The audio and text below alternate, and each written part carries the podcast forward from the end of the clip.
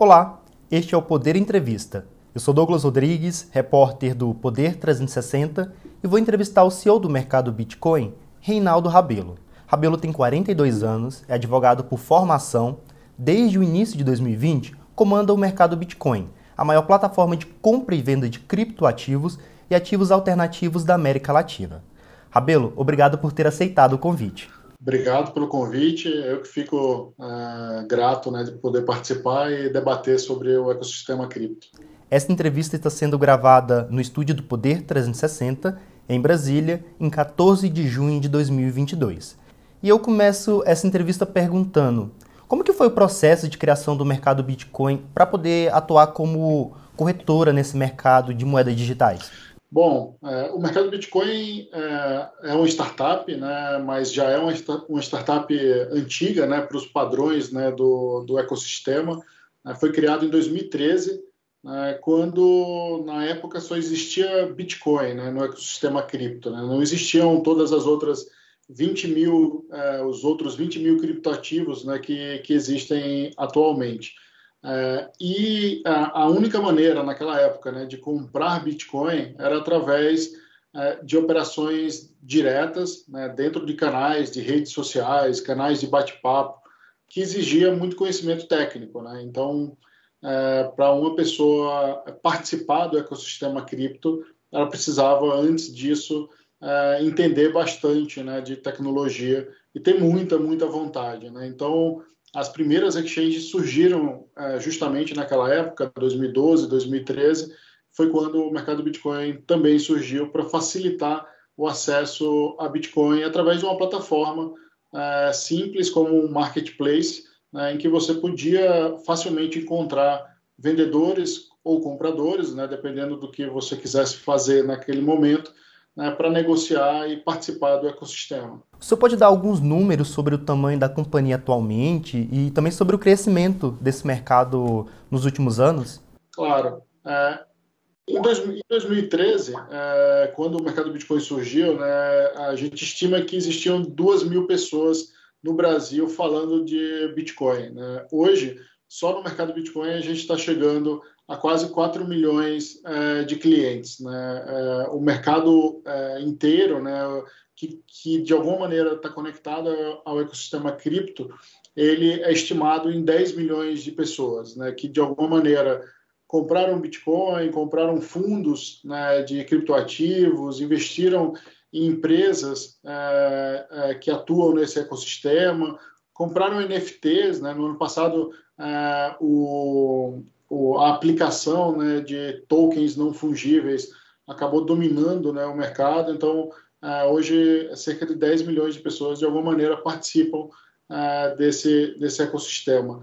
A gente é, superou né, o número de 500 pessoas né, trabalhando no MB né, no ano passado. Né, então, a gente, apesar de ainda continuar né, uma, um, uma, uma, com a cultura né, de startup, de inovação, a gente já tem uma estrutura de governança robusta, né, com lideranças e decisões é, claras, né, com auditoria, controles. Então, a gente já funciona como é, um banco pequeno, médio, né, é, fazendo uma comparação com uma instituição do mercado mais tradicional, né, com controles de prevenção à lavagem de dinheiro e afins. Né? então já é uma estrutura é, robusta. E no ano passado também a gente realizou pela primeira vez né, uma captação né, até 2020. Né, o mercado Bitcoin é, seguia com seus próprios recursos. Né, em 2021 a gente recebeu né, aportes de fundos como o SoftBank, o Mercado Livre, é, o Banco Genial. É, no ano passado a gente captou no total quase 300 milhões é, de dólares, né, que nos permite é, passar por momentos né, de mercado mais desaquecido, né, seguindo a nossa rota, né, que é de longo prazo. É, como o senhor comentou, o mercado Bitcoin tem um sistema próprio de auditoria, até porque atualmente esse mercado não é regulamentado pelo governo federal. É, quais são as legislações vigentes para poder intermediar é, esse setor, a compra de moedas digitais. Como que na lei é a pessoa pode saber que ela realmente está fazendo um negócio no qual não vai ser lesada? Bom, a, a gente entende que é, todo, toda e qualquer prestação de serviços né, no Brasil, ela passa por uma regulação. Né? Então, se, se eu vou oferecer é, qualquer é, é, serviço né, para um brasileiro, né, eu é, pelo menos devo conhecer né, o Código de Defesa do Consumidor né, e as regras de direito civil e de direito tributário que existem no, no nosso país. Né. Então, por isso, né, em 2013, quando o mercado Bitcoin foi criado, desde lá né, é feito é, o, a identificação né, de todos os clientes que operam na plataforma, é, o mercado do Bitcoin é uma empresa com CNPJ é, no Brasil, com responsáveis é, indicados, né, porque a lei exige que seja assim. Né, a regra né, de sustentação do nosso ecossistema, da nossa economia, da nossa sociedade, ela prevê que quem está prestando serviço precisa indicar quem são os responsáveis né, por aquela prestação, porque se o serviço for é, prestado com defeito, né, o consumidor ele pode de alguma maneira é, é, é ir atrás né, dos responsáveis por ressarci-lo. Né? Então, é, para a gente, é, do ponto de vista de regulação, existe regras, existem regras claras né, já para a, a, atuação de uma exchange, né, mesmo que seja de criptoativos. Né? O que a gente não tem é uma lei sobre especificamente o mercado, o ecossistema de criptoativos. Mas existem obrigações que já são direcionadas às exchanges, como, por exemplo, né, a Receita Federal, né, desde 2019, ela exige que todo prestador de serviço que atua né, com, com, com clientes brasileiros né, tem, informe né, para a Receita Federal as transações que aconteceram na sua plataforma. Né? E é, também né, a própria lei de prevenção à lavagem de dinheiro ela indica que quem movimenta né, ativos de alto valor né, ou grandes volumes financeiros precisa de alguma maneira se conectar né, aos, aos agentes que controlam e fiscalizam as operações é, é, dessa, desse tipo. Né? No caso, o COAF, né? a gente é conectado ao COAF desde 2018. E desde 2013 a gente é, emite nota fiscal de serviço, por exemplo. Né? Como a gente é um prestador de serviço, a gente não só é, é, identifica os clientes, como emite nota fiscal para esses clientes né, e paga né, os tributos né, municipais, federais, é, que são devidos. Né? Então, é, o aspecto de regulação que a gente trata hoje em dia né, com um projeto de lei e regulamentação é, eventual de Banco Central e CVM, é, são regras específicas para o mercado, mas já existem regras gerais que obrigam qualquer empresa né, a cumpri-las. É, atualmente o Congresso está avaliando justamente regular o setor. Já tem um projeto que foi aprovado na Câmara, foi aprovado no Senado e agora falta novamente o aval da Câmara. É, o senhor avalia que esse texto dá maior segurança jurídica justamente para a empresa atuar nesse setor, além da legislação atual? É, acho que a, a regulação né, ela vem sempre depois é, do progresso. Né? A gente sabe que funciona assim qualquer movimento de inovação.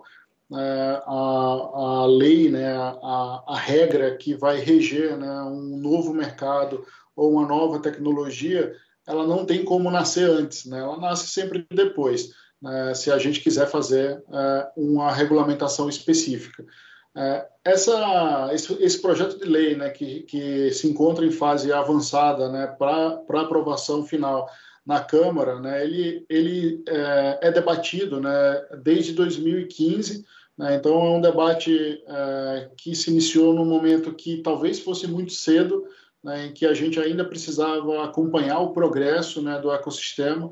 Mas acho que agora está é, claro né, para todo mundo que chegou o momento da ordem. Né? Então, é, nesse sentido, é, o projeto de lei, é, do, da forma como ele está, parece apropriado, né? porque, primeiro, estabelece regras principiológicas, né? regras gerais, né? não está entrando no detalhe do ecossistema, do tipo de serviço né? e do mercado que pode ainda se expandir e criar novas aplicações. Né? Segundo, que não regula a tecnologia. Né? A gente observa é, que esse seria o grande risco né, é, de uma lei tentar dizer o que é o blockchain, é, para que, que serve o blockchain, é, para que, que servem as criptomoedas, os criptoativos. E essa lei não, esse projeto de lei não, não, não trata disso, né? trata dos prestadores de serviços. Né? E tem elementos ali que são, é, acredito que, fundamentais né, para a segurança não só das empresas, né, mas também é, do, é, dos consumidores e da sociedade como um todo, né, e aí passando pelos próprios reguladores, né, é, como, por exemplo, né, a segregação patrimonial, que é, é, é a garantia né, de que essas empresas não irão usar o dinheiro, né, nem os, os ativos dos clientes para interesse próprio, né? interesse da, da própria empresa. Então, se eu deixo o meu dinheiro parado no exchange, eu não quero que o exchange use para aplicar em investimentos arriscados, né? porque se eu precisar de volta, eu quero poder resgatar aquele dinheiro na hora que eu pedir. Né? Da mesma forma, os outros ativos que eu colocar na plataforma, sejam ele, eles criptomoedas ou outros investimentos. Eu quero, na hora que eu precisar daquele criptoativo, eu quero poder resgatar. Uh, eu não quero que a, que a exchange tente se alavancar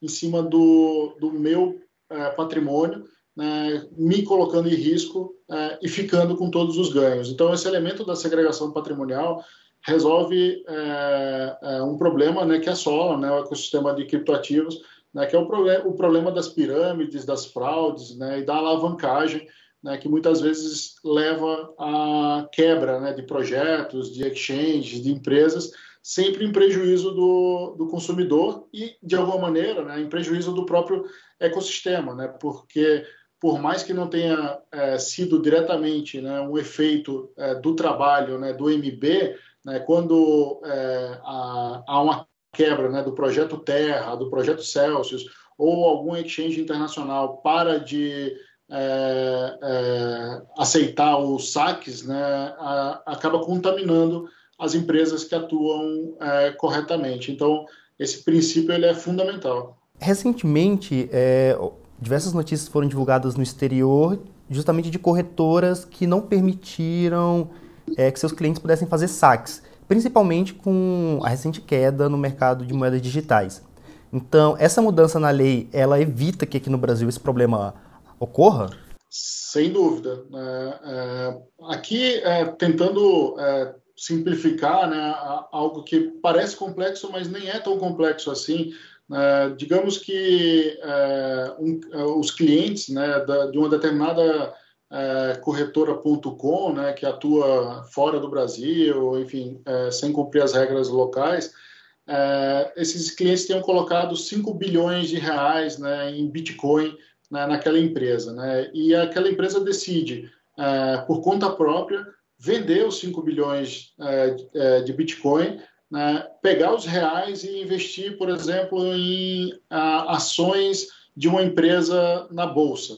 É, e aí acontece o que está acontecendo agora, né, uma crise é, na economia, e aqueles 5 bilhões, na verdade, eles passaram a valer um bilhão de, de reais. Né? E todo mundo começa a pedir de volta o seu Bitcoin que tinha sido depositado naquela corretora a empresa, para conseguir devolver, ela teria que vender as ações da empresa que ela comprou na bolsa, que valem muito menos do que valiam no início, uh, para conseguir comprar Bitcoin para devolver para o cliente que está pedindo uh, o seu ativo de volta. Né? Então, o risco de você uh, misturar o dinheiro e o patrimônio né, do cliente com da corretora é gigantesco, né? porque eventos como esse, né, em que a economia é, é, fica em baixa, é, ele naturalmente vai levar a empresa né, a quebrar né, e, com isso, gerar prejuízo né, para o mercado como um todo, né, principalmente para os consumidores que confiaram que a empresa estava apenas guardando os bitcoins é, que foram colocados com ela. Né. Então, é, sem dúvida nenhuma, é, essa, essa regra protege os, os consumidores desse, desses momentos de saques que não são autorizados, porque certamente a empresa está tentando arrumar dinheiro para devolver para os clientes, porque ela certamente usou para outras coisas. É, outro ponto a ser definido pela regulamentação é se essas empresas que estão no exterior elas têm que ter um CNPJ aqui no Brasil. O mercado Bitcoin já, já atua aqui no Brasil, mas é, se senhor puder comentar, o que, que mudaria para essas empresas? Seria um entrave, é, um fechamento do mercado para corretoras do exterior, essa mudança? Não seria entrave, né? A gente tem diversas empresas estrangeiras que têm CNPJ no Brasil e atuam regularmente. Uh, isso é entrave, é, sempre que a gente fala em formalização do negócio, é entrave a pirataria. Né? Então, quem quer atuar de forma pirata, né, sem pagar impostos, sem proteger o consumidor, sem cuidar dos dados dos consumidores, sem cumprir é, regras de competição leal, né, sempre vai achar ruim né, é, é, seguir regras de localização. Mas, por exemplo, né, se o mercado Bitcoin quiser atuar no México, é, a gente precisa de um CNPJ no México. Eu preciso seguir as regras do México. Se eu quiser atuar nos Estados Unidos, eu também preciso seguir as regras americanas.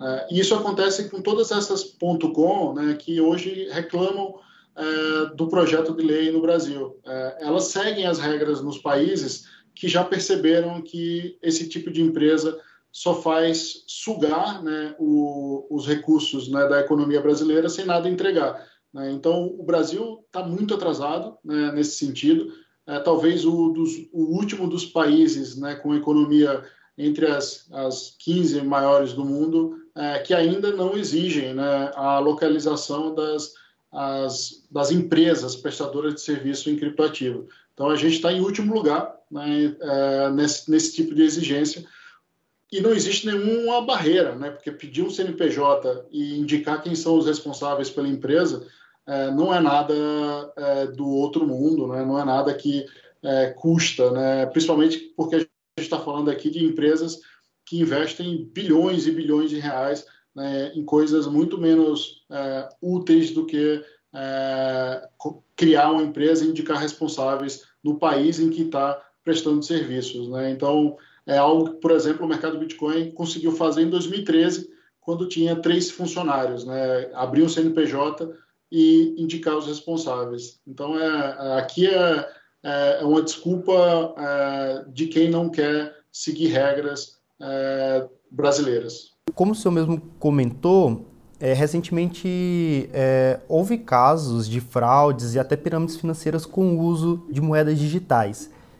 É, o senhor comentou que a regulação ela pode evitar esse tipo de problema, mas o que, que as empresas que já atuam elas fazem ou podem fazer para evitar fraudes nesse sentido? Bom, é, a gente é, tem feito já, né? O, o, no Brasil existe a associação né, da, da Associação Brasileira de Criptoeconomia, né, a ABCripto, né, que congrega ali as principais exchanges é, e prestadores de serviços né, do ecossistema cripto brasileiro.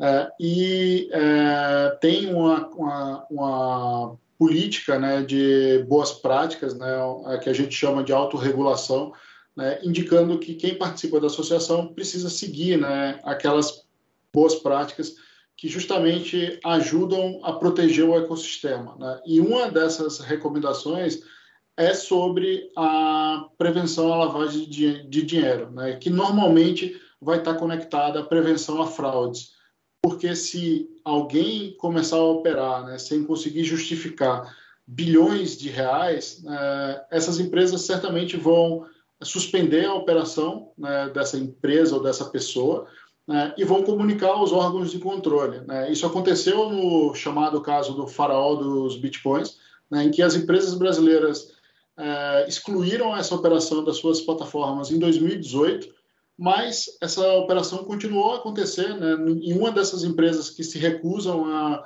a seguir as regras brasileiras né, e acabou fraudando milhares de investidores, principalmente do Rio de Janeiro, né, que, que, confiaram né, naquela, naquela operação porque estava vinculada a uma empresa que se dizia é, gigantesca, global e idônea. Né. Então, naturalmente é, seguir é, as regras né, já existentes de controle e prevenção à lavagem de dinheiro é, já permite que a gente crie um ecossistema saudável. Infelizmente, essas empresas se recusam e a gente não vê até aqui né, uma punição é, por parte né, dos, do, dos agentes de fiscalização, né, porque é, nesse sentido, é, é, os representantes ou os parceiros locais poderiam ser é, investigados né, por Receita Federal, Banco Central, né, Ministério Público, Procon, né, Senacom,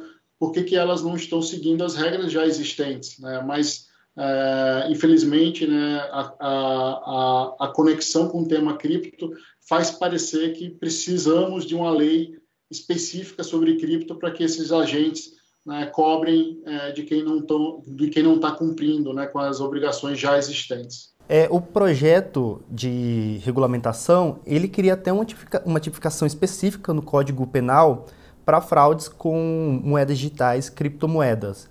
Talvez seria um caminho para poder permitir que é, as autoridades possam dar uma maior punição àqueles que cometem crime, ou isso já não seria necessário, o que falta é realmente uma ação das autoridades?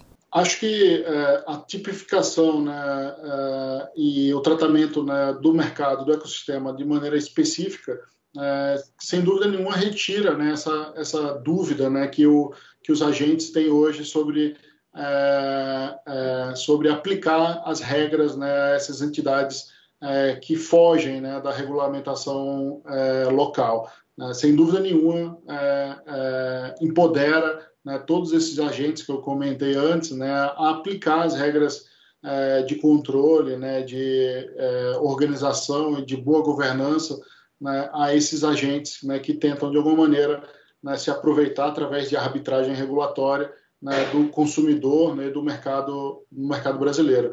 Por isso que é super relevante né, no projeto de lei, né, a gente tem defendido isso é, com, com, bastante ênfase, a regra de transição, que é, na verdade é uma escolha para o legislador, se o legislador quer é, que durante esses 180 dias que o, o regulador né, vai ter é, para criar as regras específicas. É, a, a, gente vai privilegiar empresas que é, atuam de forma legítima, de forma séria, ou se durante esses 180 dias a gente vai privilegiar a bandalheira, né, a pirataria e, a, e, a, e o modelo é, é, de atuação que é, tem favorecido né, lavagem de dinheiro, fraudes, evasão tributária, e crimes que têm acontecido no, no ecossistema. Então, essa regra de transição né, ela é super é, relevante para a gente começar a moralizar né, o setor né, desde agora, né, e não daqui a 180 dias. É, o Banco Central ele pretende enviar um projeto de lei é, permitindo a criação do real digital. Seria uma moeda digital é, lastreada no real, isso ainda vai ser definido. É, isso pode ajudar no desenvolvimento do setor? Como é que o senhor avalia essa ideia de criar um real digital? É, seria uma forma de evitar o crescimento do Bitcoin, Ethereum e outras moedas? É, o mercado Bitcoin participa né, do programa é, do Banco Central é, que discute né, a criação do real digital, né, a CBDC. Né, a gente tem o Lift Challenge, né, que tem nove projetos que foram selecionados no país e o mercado Bitcoin lidera um desses projetos, né, junto com uh, outros projetos de grandes empresas, né, como Santander, uh, B3 e empresas uh, de muito maior porte. no nosso caso, a gente está levando né, o conceito de DeFi né, para a moeda digital. Né, é, então, a gente acredita que o Banco Central está escutando né, diversos setores, né, diversos interesses né, na criação da sua própria uh, criptomoeda. Né? Aí sim, uma, uma criptomoeda uh, por natureza. Né? e nesse sentido, né, na nossa visão, existem dois resultados positivos.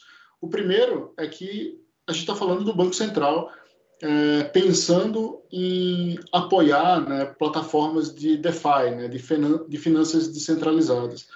O segundo é o Banco Central é, entrando no ecossistema para estabelecer as regras de criação de stablecoins, né, das moedas estáveis, que são fundamentais para o ecossistema cripto. Apesar de é, muita gente comprar diretamente Bitcoin, é, o acesso via uma moeda estável, né, via uma moeda oficial, certamente vai ampliar o uso né, de criptoativos, vai ampliar é, o número de pessoas que é, acessam esse ecossistema. Então, acho que são dois pontos é, fundamentais né, desse programa é, que está conectado aí à criação do, do Real Digital.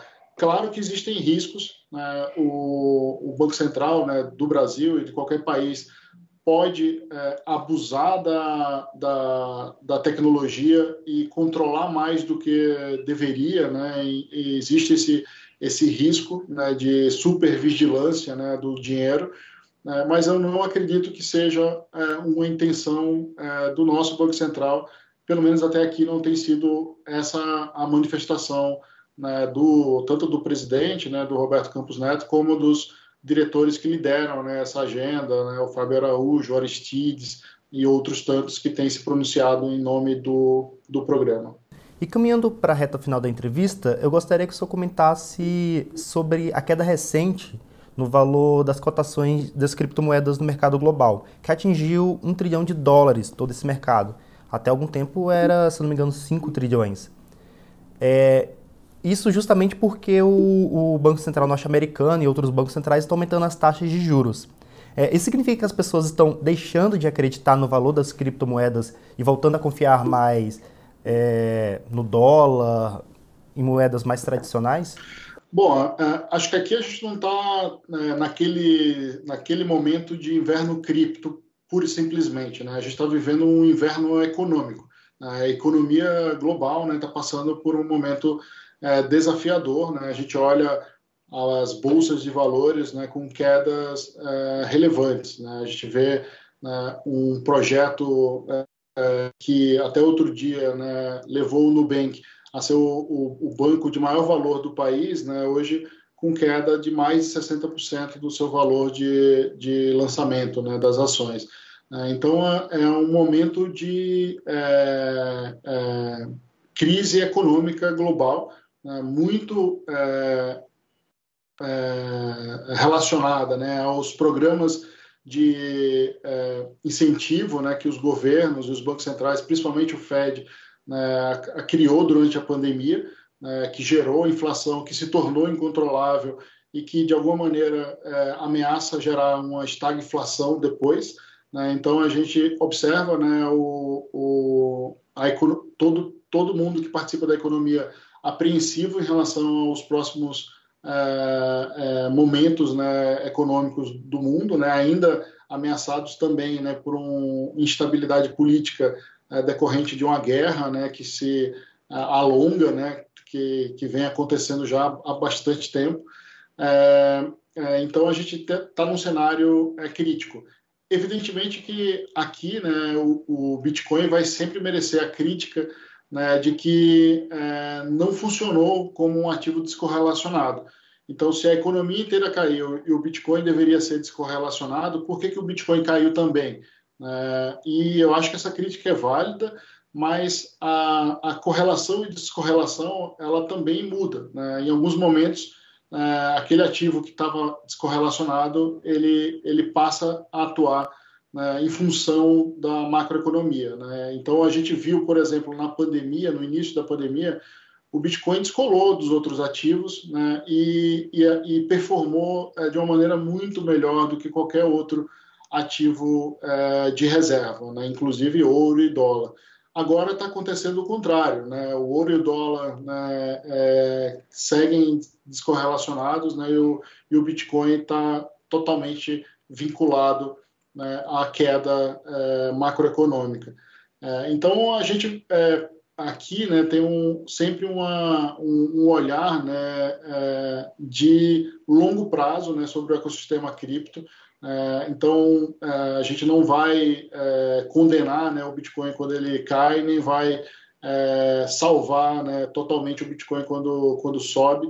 Né. a gente está muito mais conectado à tecnologia e acredita que essa tecnologia é base né, para a internet do futuro, para o mundo digital do futuro. Então, seguimos confiantes né, no, no Bitcoin e nos outros criptoativos que têm projetos sérios, né, porque a gente vai passar por esse ciclo de queda né, econômica e certamente né, novos projetos, novas aplicações vão surgir e se tornar de novo relevantes. Né? Essa, essa é a nossa percepção, principalmente de quem está no mercado já há nove anos. Né? Então a gente já viu esse ciclo acontecer no passado né? e está tranquilo em relação a isso ser mais um ciclo é, de queda que depois tem um, um retorno é, é, relevante. E chega ao final esta edição do Poder Entrevista. Em nome do jornal digital Poder 360, eu agradeço ao Reinaldo Rabelo. Muito obrigado. Agradeço também a todos os web espectadores que assistiram a este programa. Esta entrevista foi gravada no estúdio do Poder 360, em Brasília, em 14 de junho de 2022. E para ficar sempre bem informado, inscreva-se no canal do Poder 360, ative as notificações e não perca nenhuma informação relevante. Muito obrigado e até a próxima!